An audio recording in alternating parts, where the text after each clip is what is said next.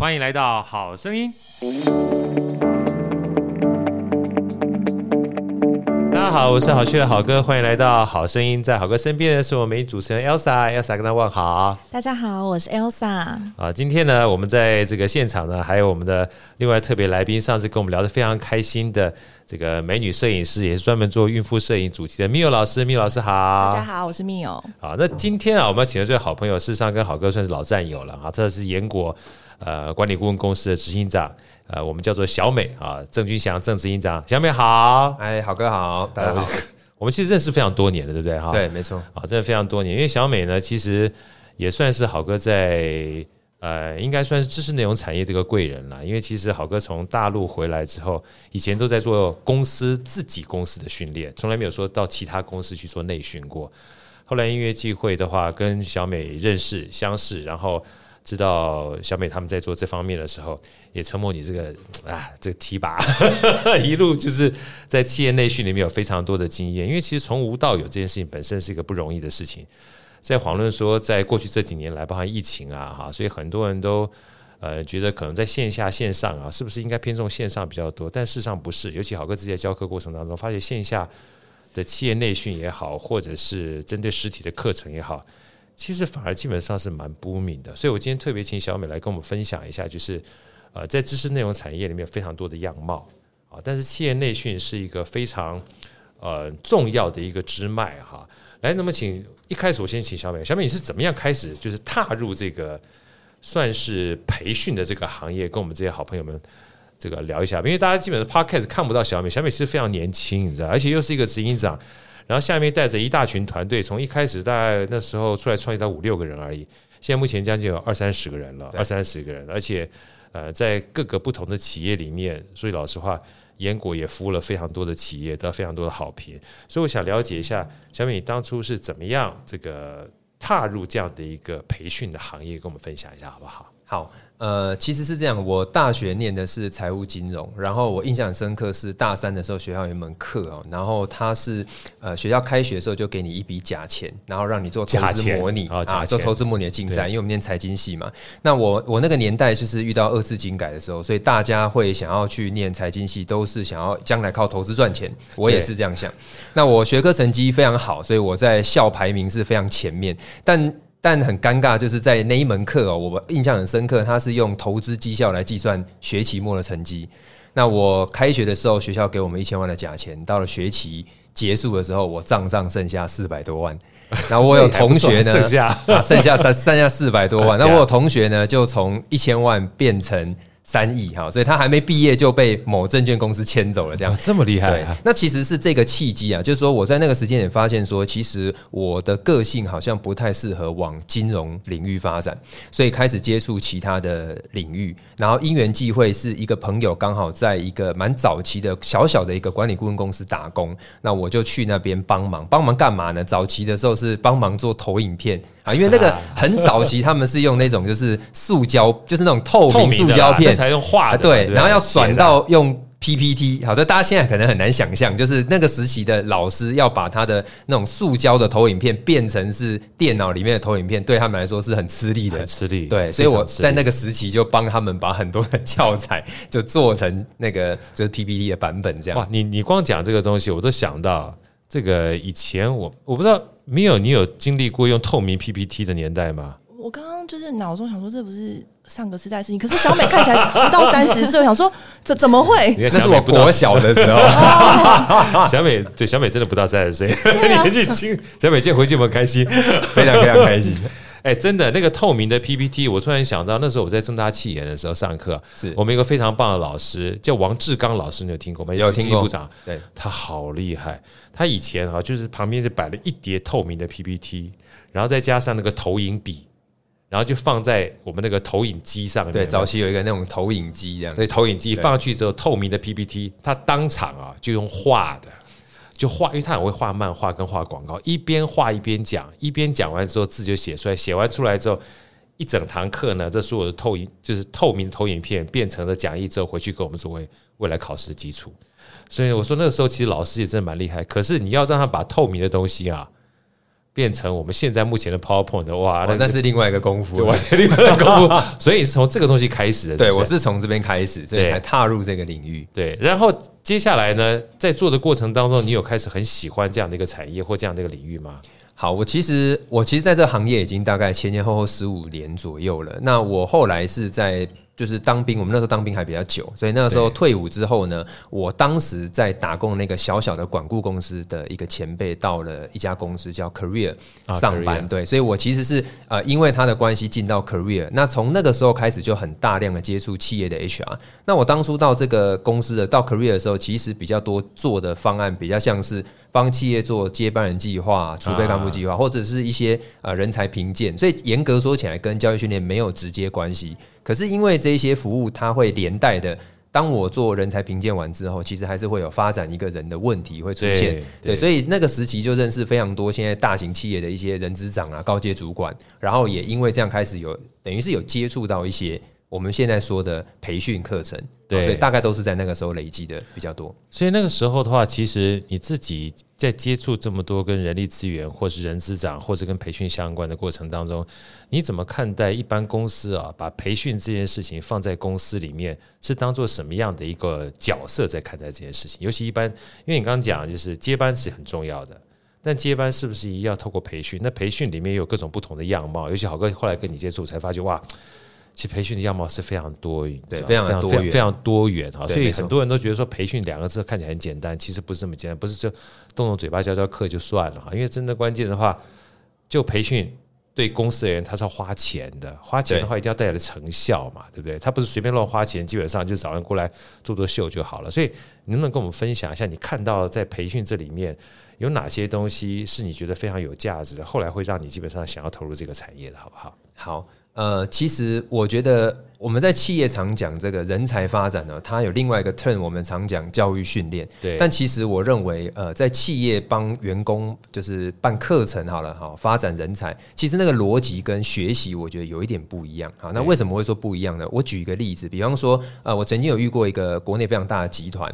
那他们呢，规划了一个为期将近三年的人才发展的计划。是。那主要的目的是因为他们公司在那个时间点，他有规划了一个几年后，他会有一个全球的一个布局。好，所以总之他有一个三年的人才养成的计划。那如果问我的话呢，我觉得我如果是公司的经营者，其实我的思路是这样的。其实呢。我的员工都已经或这些主管都在公司这么久，其实他很了解公司的状况。对。然后呢，我可能也对于这些同仁他平常在公司里面的状态也有一些了解。那我安排这个人才发展的计划，一方面当然我想带一些新的技能给他们；二方面我其实也在这个过程中看大家在这个 project 里面或这个人才发展专案里面的投入状况。呀，与其说期待说他在这个三年里面学到什么东西。不如说，从公司的角度来看，他其实是在这个三年里面去判断说，谁比较适合让我外派出去，或谁比较适合去接某一个位置。所以呢，这样我们来看，他到底是发展人才还是选才呢？好，那所以我的意思是说，很多企业他在用发展人才办课程这个角度去看这件事情的时候，其实我觉得他不是只站在这个员工学习的角度，某种程度他是很综合性的看人才这件事。所以，怎么选出对的人？怎么样让他在未来一段时间进步？怎么样在这个发展的过程当中，让同事之间的关系变好？其实都是他考虑的因素。哎，真的。所以，所以我觉得其实，呃，很多时候好像不一定只单纯看那个学习成果这件事，而要看到底企业做这个课程、办这个课程的目的是什么？目的比较重要。没错，有时候讲到学习成果，事实上就像我们自己在上课的过程当中，你说。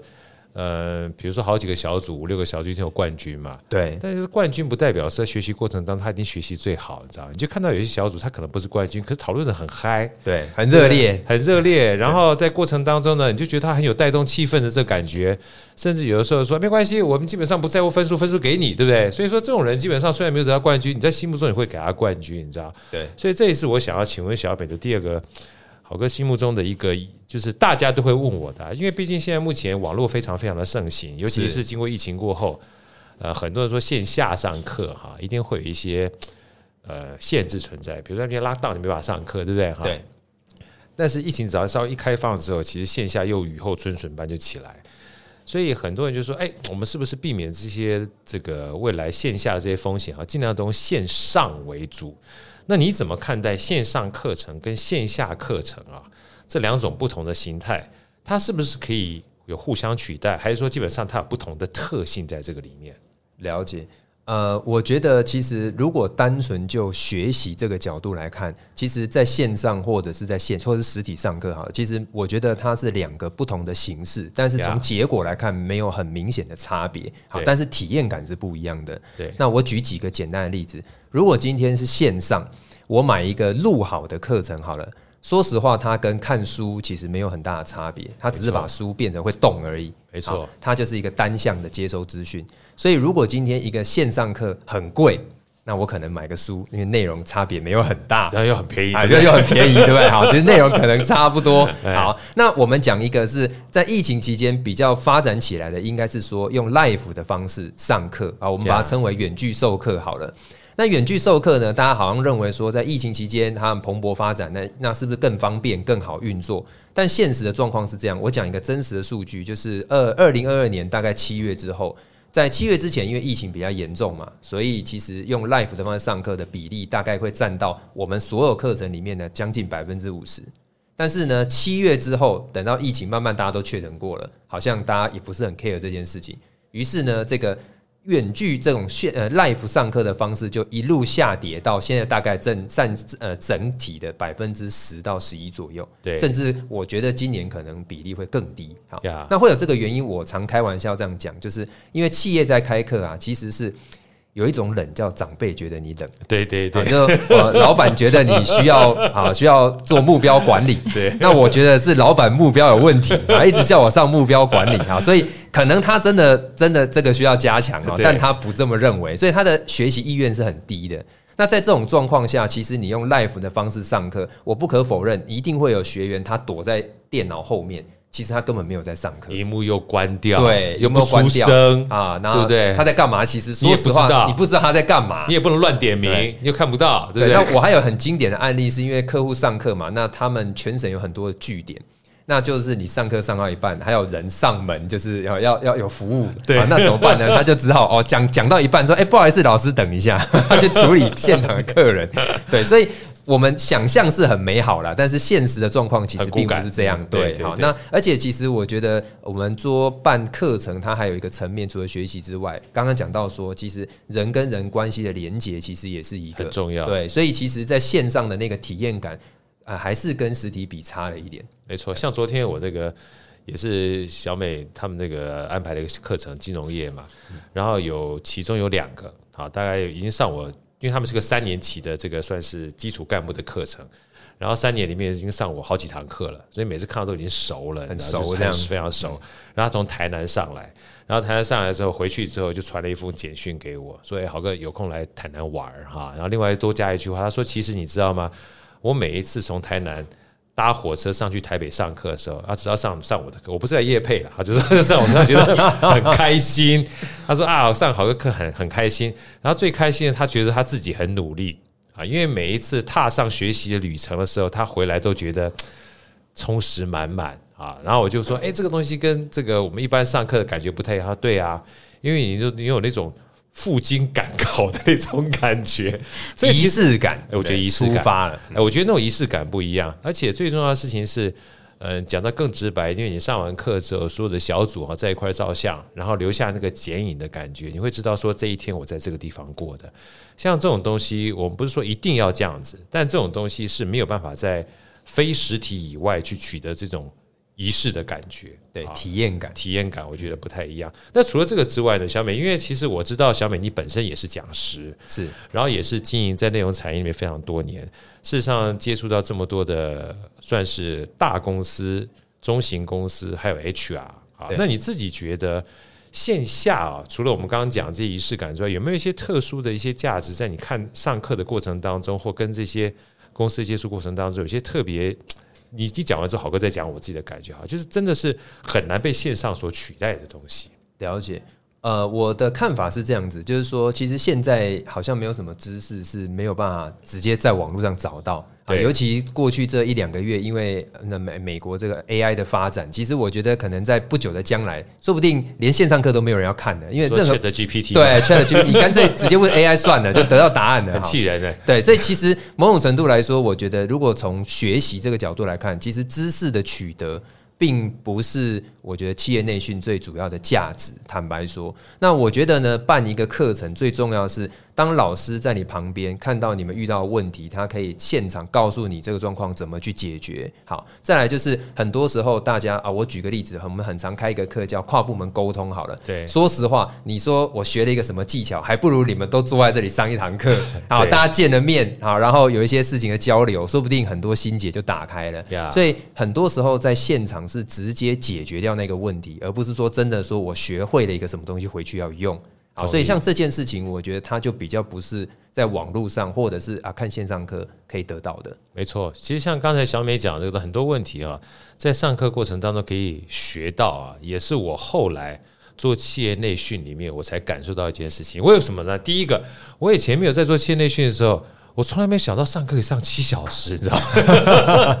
对不对？因为我以前我通常演讲，我不知道米尔，你有上过那个一天上七小时的课程过吗？那我通常是 workshop 才会这么长嘛，对不对？对，workshop 那个 Elsa，你有上过七小时的课吗？没有、欸，没有，对不对？像以前我们在公司内部的教课，差不多两个小时、三个小时就 OK 了。所以七个小时的话，它一定是 workshop。简单讲话，就不是老师讲，真正的关键是所有的成员都要互动，你知道？所以互动是解决问题，我觉得最好的一个方式。因为没有互动就，就就就就基本上就不会有交流，不会有交流，怎么会解决问题？因为只有老师在唱独角戏而已。所以说，后来我我一个福哥啊，我觉得他是我的导师啊，真的福哥是我导师。他那时候我看了一本书教学的技术，有八个字我都把它记下来。所以那时候福哥访问我这个 podcast 的时候，我说我感谢你。他说我其实，在做企业内训的时候，这七个小时里面教的越少，学的越多。他所谓教的越少，是老师你不要一直讲，因为学生基本上他本身的学习就在于他的反馈。所以这件事情是我第一个，我觉得这个是线下啊，大家在上课过程当中线上很难去取代的。而第二个，又回到我们讲说躲到这个视频背后不开镜头啊，一个很重要的关键。其实，在线下里面，我发觉彼此之间在同一个场域里面表达不同观点，本身就是一个很大的价值。而这个观点啊，有的时候不是言语，嗯。有时候是一个动作，是一个表情，是一个表情，是一个 keymoji，是一个包含在旁边。基本上有人基本上就是很热烈在写海报，有些在旁边就是冷眼旁观，你就知道说某种程度上面选材啊，就是在那个过程当中，对小北刚才讲，就就就就你就看得你就看得出来了，你就看得出来的，他基本上愿不愿意参与，愿不愿意付出，愿不愿意帮助别人，愿不愿意帮把别人推上去哈，我觉得就是一个非常重要的一个。只有在线下的时候看到一堆人的时候，你才知道他是扮演什么样的角色嘛，对不对？对。所以说到这边，我想再呃换个角度好了，因为毕竟我是讲师嘛，对不对？我也想站在讲师的立场哈，就是请教一下小美。我不知道这个，我想请问一下小美之前，我问一下这两位这个旁边的女女女女生，Elsa，你你心目中啊，如果要你这个讲的话，你认为你心目中好的讲师是什么样子？我觉得就是丢问题，让我们去互动回答，找到真正的解决之道。OK，丢问题互动回答，好好。那没有呢？你你在你心目中，比如说你想象当中，你在你人生当中，比如觉得不错的讲师，或者你没有碰过也好，会有碰过的，你觉得会长什么样子？呃，他应该会是先大概知道你的需求，或者你的疑问是什么，他可以很自然的在他的可能。演说或者是课程或者互动，它的设计的过程中可以带出来。呀呀呀！这是我们这个 customer 的这个感受哈。其实你知道，好哥这这几年来，我都是从这些学员的反馈里面，哎，真的是战场，你知道吗？哈，因为你没有战场的话，这想再多，你都不知道学生要的什么。所以，其实做老师最大的过程，其实就是在线下跟大家一起互动学习。那接下来我就要来请教我们这小美啊，这个是。算是老师中的老师啊，小美，你觉得就是你看了这么多的老师，也看了这么多的学生，甚至也接触到我们讲说人资是客户嘛，但这个来上课这些学员是用户嘛，哈，对。那真正的关键的话，老师他不是只是一场秀而已嘛？你觉得真的一个好的讲师应该有哪些重要的地方？他如果想要去当好讲师的话，啊是比较重要的，跟我们分享一下好不好？好。呃，因为如果是以好讲师的角度来看，就姓好的嘛，对，就他不姓好也是可以，对。那我们先不设限，说是在企业内，或者是在，或者是任何形式了哈，我们就以老师这个角度来看，那就回到我刚刚前面讲的，就是其实现在知识的取得变得很容易，那很多问题的解决，你甚至可以透过 AI，所以我觉得老师他真正的价值在。学习这件事情上面，变成是他能不能够在这件事情上面，他是真的非常了解，了解到他能够解决问题啊？为什么这样讲呢？比方说，今天我们在这个录音间里面录音。那我一听到声音的时候，发现说，诶，这个声音怪怪的。那一个老师他可以告诉你说，诶，我从刚刚你们这个互动的过程中，我发现是哪一支麦克风出了问题，或者是你这个录音间你应该要怎么做隔音。好，我举个例子。所以其实某种程度来讲，就他必须要真的有这个领域的专业，否则你看再多书，你还是不知道哦，我这个空间的隔间有问题。呀，好，所以这个东西是很仰赖就是真正的专家在这件事情上面。所以我觉得讲师的第一个条件就是他在这件事上是真的很专业，对，好，所以这是这是一个先决条件。那第二个就是刚刚讲到，因为知识的取得如果说很容易的话，所以传递知识就比较没有价值。但是呢，如果我能够引导学员去思考，然后用这个知识，那这件事的门槛就变得很高了。没错，啊，对，因为我自己看是一回事，尤其是我们很常遇到说。在一个课程，老师讲的时候，学员在底下都觉得，嗯，这老师讲的我也会呀，啊，那会可以啊，那不然你上来讲一下好了。一上来之后，你发现这也不行，那也不行哈，你就发现知道很容易，做出来很困难。对，所以我认为这其实是老师在一个课堂当中，怎么样去引导学员，然后怎么样让这件事情发生，让刚刚讲这整个流程发生。错，我觉得这才是老师真正的价值。呀，我觉得引导到就是知道到做到，其实没这么容易，其实很困难，真的很困难，你知道？那我能不能再请教这个？就是刚刚讲的是我们是内功心法嘛？对哈。那回过头来，我们也知道很多年轻人，他现在目前的话，可能他也希望有一天能够当顾问、当讲师，对不对？就你个人而言，一个老师的养成啊，对一个养成的话，有没有什么一些 进阶或提醒，让他们基本上能够变成像小美一样这么厉害的讲师？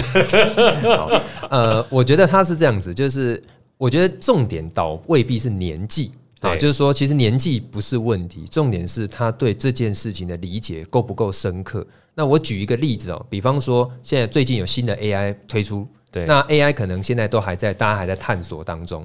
那可以想见的是，如果我是一个刚毕业的学生，说不定我摸软体或者是我接触这些新东西的速度跟理解程度可能会比较好。没错。那今天如果假设小美哈已经年纪很大了，那我其实对 AI 不够了解。那我某一个刚毕业的年轻人，说不定他比我了解，那他其实就可以教我。啊，但但是前提是他得要对这件事情够深刻。所以第一个深刻跟专业很重要，深刻跟专业是很重要。那第二个，其实刚刚好哥也讲到一个重点，就是说您刚讲到说那个之前看过福哥他讲的，就是你学到一些教学的技巧，其实教学本身就是一门专业。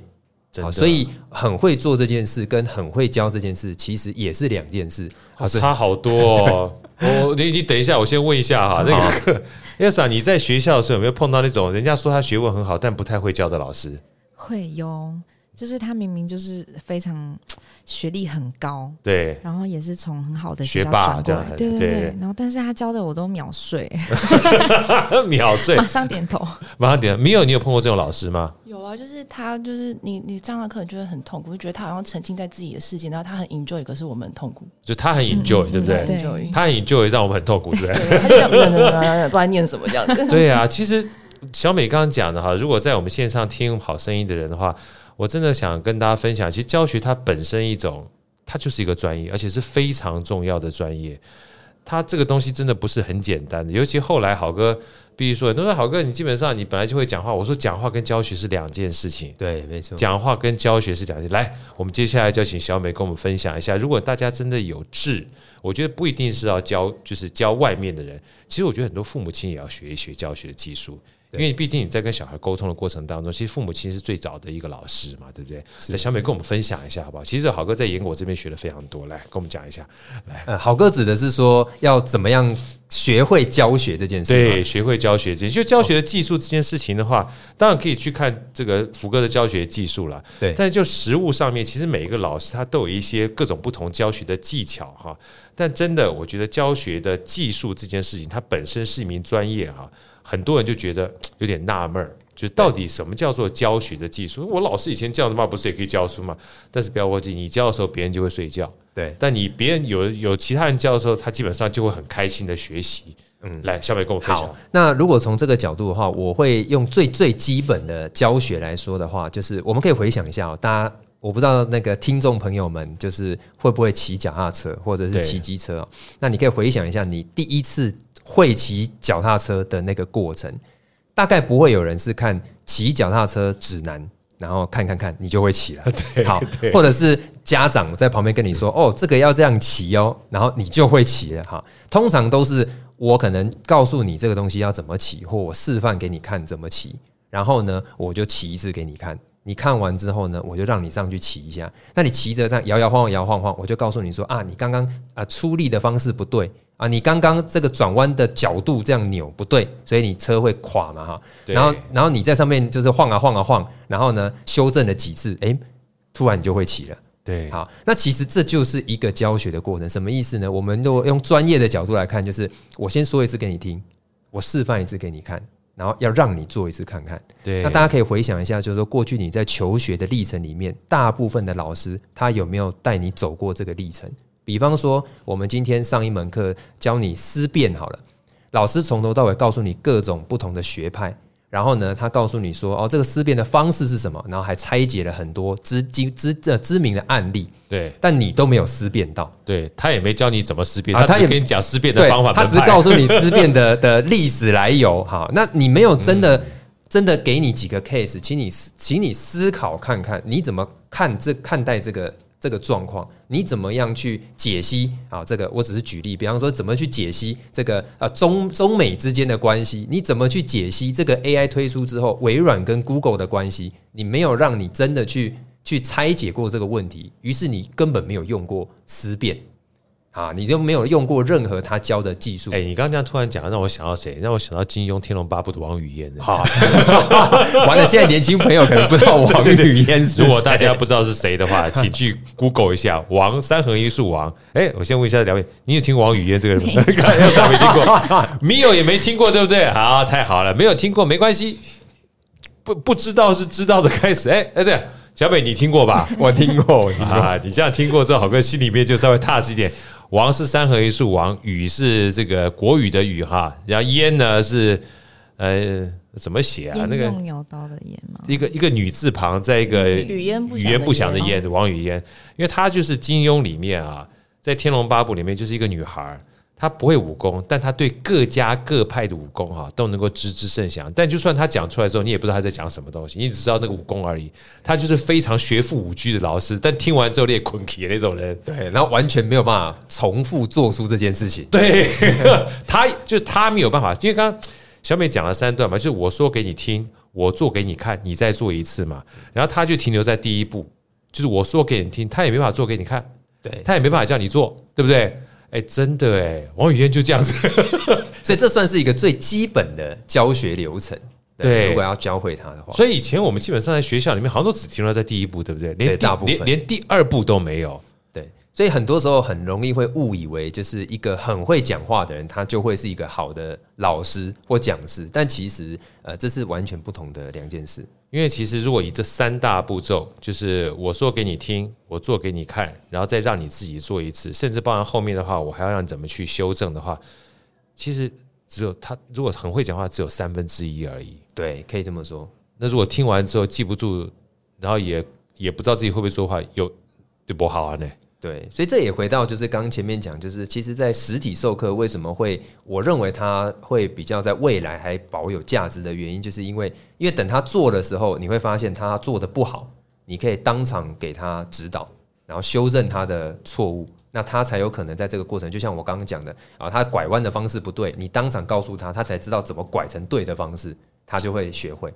所以其实它是它不是单纯的接收讯息而已，那这也是数位课程或者是线上课或者是书籍，它比较没有办法给到对方，给到学员。所以小美，我能不能这样讲？就你这样子分享之后，好哥里面脑袋里面就是变成两个，他不仅是老师，所以线下课程的这种老师比较类类似教练的角色，对不对？对，比较像引导者，像引导者 facilitator，他基本上。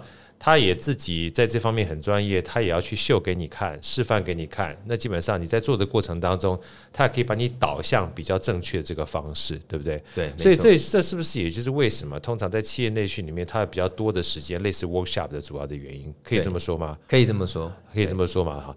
那好哥想就请教啊，其实像现目前你你你看待这个所谓的这个。就是企业内训而言的话，有哪些的课程啊？通常的话比较适合就是企业讲师。那有哪些东西比较适合？我不我讲大分类啊，比较适合公司内部在做这样的一个培训。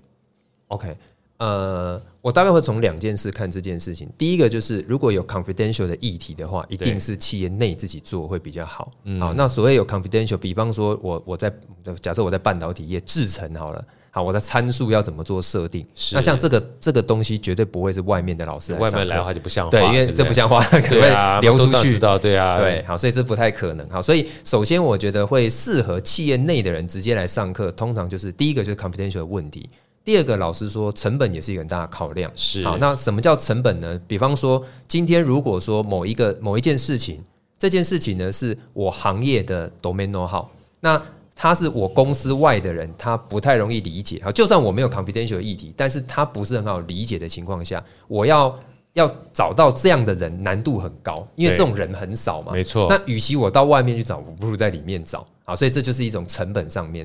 第二个就是说，如果说这个这个培训的东西，如果说它是会很大量的人有需要，我会一而再再而三，比方说每一年都有新人要培训这个东西，或者是每一年都有新晋升的人要培训这个东西。那我一直找外面的人来上课，好像不划算。对，我不如让自己人来上。好，所以我会从刚刚讲的一个是 confidential 的问题，第二个就是成本的问题来来看这件事情。所以我常会开玩笑说，其实有一些讲师授课的议题是有市场，呃，是有需求，但是没有市场。有需求但没有市场，对，有需求没有市场。有需求就是我们大家都会听到人说，哎、欸，我有个朋友找我去他们公司分享，所以他会觉得说，哇，这个我这个专长就是一定对，我可能没卖啊，我可能可以出来斜杠一下，对对对。但通常这种状况出来斜杠，大概就就就回不去了，就就就辛苦，就回不去，就很辛苦哈。对，那主要的原因就是因为有需求的状况，通常是这样，就是说，因为啊，这个技能你必须要呃很有，就是它足够 unique 跟足够的市场需求量，它才撑得起这个商业模式。没错，否则的话，它可能会你来上一次课之后，哎，在第二次再没了，就没了。对啊，那可能很久很久很久以后才会再出现第二次。那有道理，那自然就就没有办法成为一个商业。对，没错，所以没错。所以回到刚刚好哥讲的这个问题，我会从刚刚讲的一个是 confidential，一个是成本。那再从讲师自身的出发点的话，我觉得有几个很重要的。第一个就是说，这个技能它的门槛高不高？对，这个门槛高不高？然后第二个就是我刚刚提到，就是说在这个。需求跟市场之间，你可能要衡量一下，就是说这个事情它的复现，就是重复在需求它的比例高不高，频率高不高。好，如果频次太低的话，它也很不容易成为一个可以让你有持续收入的模式。对，我想大家听完这个小美分享啊，我我我问另外一个问题，我们再挑下一个大。小美，像你这样在分享过，你看你也没稿子嘛，对不对？啊，对，随随时基本上就可以侃侃而谈哈。大家就知道讲师啊，某种程度上。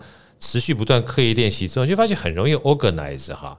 但回过头来，你是从小就这样子吗？对不对？然后我只想问，就是底层逻辑，很多人说：“哎呀，那我很想做讲师啊。”那讲师如果要踏入这一行，有没有一些特质啊是比较适合做讲师啊？OK，哎，好，呃，我觉得。我觉得现在啊，这个时代比较需求的讲师类型大概有两种。啊，那这两种的发展模式都可行。第一种就是像我的成长，应该说我的工作历程里面，因为我以前是业务，对，那所以会很常去拜访客户嘛。对，那很长的状况就是我简报完之后，客户就轮番问问题。啊，那你必须要当场能够听他问题，回答他的问题。所以其实我们现在这个历程，某种程度是跟我以前在做业务是一样的，很类似，就是你会一直 Q A Q A Q A。所以本来就在这个过程当中练就了，就是提问之后，我能够很快组织问题，然后回答。啊，所以这个是一个一个技能嘛，也是一个这也是一种技能。哈，对。那所以如果说今天有这样子的背景的。的老师，他应该说有这样经验的人，他想要来做讲师的话，他会有个优势，因为他已经很习惯 Q A Q A Q A Q A，不怕被问，他不怕被问。对，在他可能比较不怕上台，所以他会有一个先行的优势，就是因为他可以直接上台就就进行这整个流程。对，好，所以他可能很会带动这个现场的气氛。好，所以这个是一种。另外一种就是另外一个类型，比方说他可能是某个领域的专家，所以他一直以来就钻研某一个特定的领域。好，我比方说像我有一些合作很密切的师资，他们以前在做产品开发，对，那他有一些很专业的什么兽野模型、品质机能展开的专业，哇，那我我每次听我都觉得哇，这很难哈，很专业，很专业。但是但是像这种东西，就是你必须要真的钻研过。然后长期做这个东西，所以你会很熟悉这整个流程。因为其他人不懂，因为其他人不知道，只有你知道，对不对，对？好，那像你挖的很深的时候，其实任何一个后辈他接触的时候，他一开始看到的时候，就是感觉是茫茫大海，他不知道从哪里开始。但你知道要怎么按图索骥带他走这个路程，所以也许你的口语表达不是那么擅长，也许你 QA 不是那么擅长，但反正东西来你可以解。对啊，所以你可以带着他走过那个最混乱的那个过程，所以我觉得这一条路线也是一个很不错的进入的方式。对对对，你讲这个让我想到我高中的时候参加补习班的一个化学老师。对，那时候我一开始是去参加另外一个大补习班的化学老师，他那个化学老师就是完全没有讲义，然后噼里啪啦就写写写，可是他写的很开心，我就是看不懂，你知道吗？真的。后来我到另外一个补习班，他是一个家教班开始的，他口才很不好，嗯，可他讲义超厉害。就一看就知道了，你一看就知道，你只要把他讲义做完之后，我就从六十几分，每一次化学都考九十几分以上，所以他等于是透过那套讲义，你就可以按图索骥哈，把你茫茫大海当中的化学应该怎么去，我们不要讲说学好化学去应试这件事情啊，可以做得很好。对，而且好哥刚刚讲到另外一个重点，就是。因为前面的老师，你听完之后，你没办法从六十分变九十分啊。后面这个老师的东西，一看你就六十分到九十分，这就是关键，真的，这就是关键，你知道？关键。所以我我听就是这样听完一下小美之后，我想大家应该会有心有所感哈。有的时候教学啊是相长的。所以为什么说其实线下的这个互动啊，然后包含老师带动气氛啊，这些都是大家看到的表面，真的关键还是你要学到东西。对，有的时候不见得是六十分到九十分，就是你学到东西回去拿来用哈，才不会在我们讲说很会说，但如果自己不会做又不会教的话，哇，那只是自己做演讲，那你去当演讲高手。对对对，啊，那去做 TED 基本上跟做这个是不太一样不太一样的。所以演讲者跟叫 facilitator 跟所谓的教练。其实是有不太一样，但至于说，呃，我们刚刚讲听完家小美聊的时候，就是不见得说个性内向就不能当老师。对对对，其实没有绝对关系。对，所以大家不要误会说，哎，一定要是很外向啊，口才很好才能当老师。如果说你可能做课程设计，让学生知道说你教的是什么，他可以跟着你学，然后跟着你做，然后学到这门技能，甚至就算你不太会讲，但是你针对所有这个专业的知识呢，可以有一套体系让他能够进入的话。其实都是一个好的老师，也可以都往这方面职场去做，但也不要太过于乐观啊。有的时候有需求没有市场的话，没事儿没事儿，有有也可以咨询一下严果，管可以找我们，可以找找找找找小美，找严果的团队非常非常强。那最后小哥想这个算是挖宝哈，因为毕竟这几年的时间，豪哥一路看小美算是成长得非常快，而且非常非常好。谢谢豪哥，在业界评价也非常高。那豪哥想就是请教小美，在创业这几年过程当中，你能不能给我们一些想要创业的，不一定是针对我们这个管顾啦，哈，是一些心路历程的分享，好不好？一路走过来，从因为包括我们的 Mio 老师，他也是创业家嘛，哈，然后我们这个旁边的 Many 的话，我们都是商会，算是非常就是努力的企业家。那你你这方面的创业，能不能分享你这个酸甜苦辣，就轻松聊聊来？好，呃，我觉得创业是这样，就是说要。要蛮想清楚，就是就是到底要干嘛呀？就要干嘛？那其实因为我严格说起来，我现在公司大概四年嘛，但其实我创业时间大概有八年的时间，前面跟别人合伙。对，那其实这个过程里面，我自己的感受是，当你越，尤其是当你是老板的时候，那个角色，我觉得跟做高阶主管是不一样的。那那个不一样的差别是在于，就是说，因为根本不会有人管你要干嘛。好，就是讲白了，就是你每天上班，你进办公室，如果大家都把事情做好，其实有你没你，其实好像没什么差别。哎，就会，对对对。但那那那就会回到一件事，就是说，那那既然这样，那为什么要创这个业？这样哈，就是说，所以我觉得创业这件事情很重要，是先想清楚到底要干嘛这件事情，我觉得是非常重要。哈，我举个例子，就是说，其实我会一直待在这个行业里面，最重要是因为我还蛮喜欢，就是我的客户，我的客户其实是企业的 HR。所以严格说起来，我并不是说特别喜欢教育训练，应该说我是喜欢跟这一群人相处呀。啊，所以基于跟这一群人相处，教育训练是一种很不错的服务模式，提供给他们。如果有一天因为 AI 的发展，我不再需要教育训练，我可能会改成提供他们其他的服务。所以对我来说，是因为客户我喜欢，所以我在服务他们。啊，我来做这件事，所以我觉得在创业的时候要先想清楚自己到底是想要干嘛，否则不会有人管你。于是你做着做着做着之后，你就会发现你的路线就跑掉了，你的团队的伙伴不知道，嗯，在这里跟在另外一家公司有什么差别，真的，所以团队就很难扩张，这是一个。那第二个东西，我觉得很重要，其实是在前期的时候怎么活下去这件事情比较重要。没错，对。那尤其是我想好哥应该会感受更深刻，因为好哥有做创投嘛。对。那最近这几年，我想整个这个这个生态上面资金的对，会资金的取得变得更辛苦。那既然更辛苦的情况下，你要怎么样在一开始的时候能够靠自己活下去这件事，难度变得很高。没错。所以我觉得要创业之前，应该要先想清楚自己要怎么度过，也许三个月、半年甚至更长的一段时间，你可能会。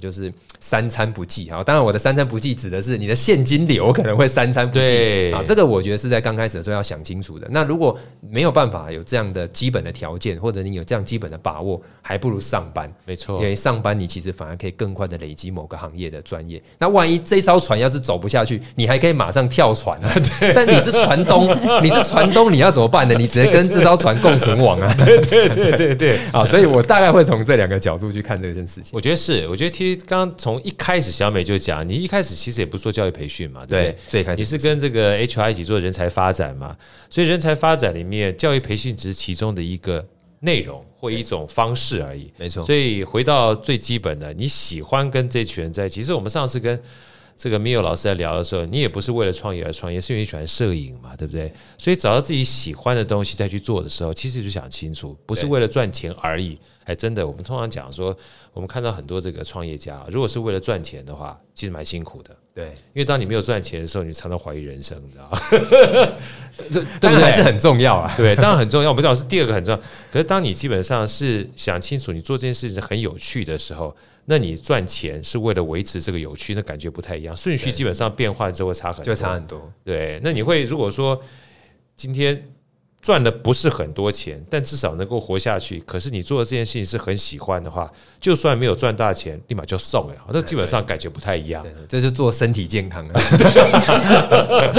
做勤快啊！今天非常开心啊！这个邀请到这个好哥非常好的伙伴啊，是严果关联顾问公司的这个执行长小美，跟我们分享分享了这么多，包含知识内容产业，包含这个实体课程，包含企业内训。包含身为一个好的讲师，或者是讲师的特质哈，最终还有在创业历程当中，你要想清楚两件重要的事情。我相信对我们很多的听众，尤其在这段时间，我想这几年基本上太多黑天鹅了，很多不预期性变动太大了。那这是为什么特别想要请邀请小美的原因，因为我觉得学习这件事情哈，不是只有针对别人而已，对对自己特别特别重要。是啊，那除了这个知识的累积之外，心态也很重要。活下去很活下去很重要。啊，刚讲活下去，活下去不是只有钱而已啊。对，要让自己有心情活下去很重要。对，你要有那个那个意念，要活下去也很重要，对不对？你才会你才会基本上有支撑的力量，你知道。所以希望今天小美这些分享呢，对我们所有这好声音的听众。有很大的鼓舞，尤其在我们兔年刚开始的时候。再次谢谢小美，谢谢 Mio 老师，谢谢 Elsa，祝大家兔年行大运。OK，谢谢小美，谢谢小哥，好，拜拜，拜拜。好声音，我们下一集再见。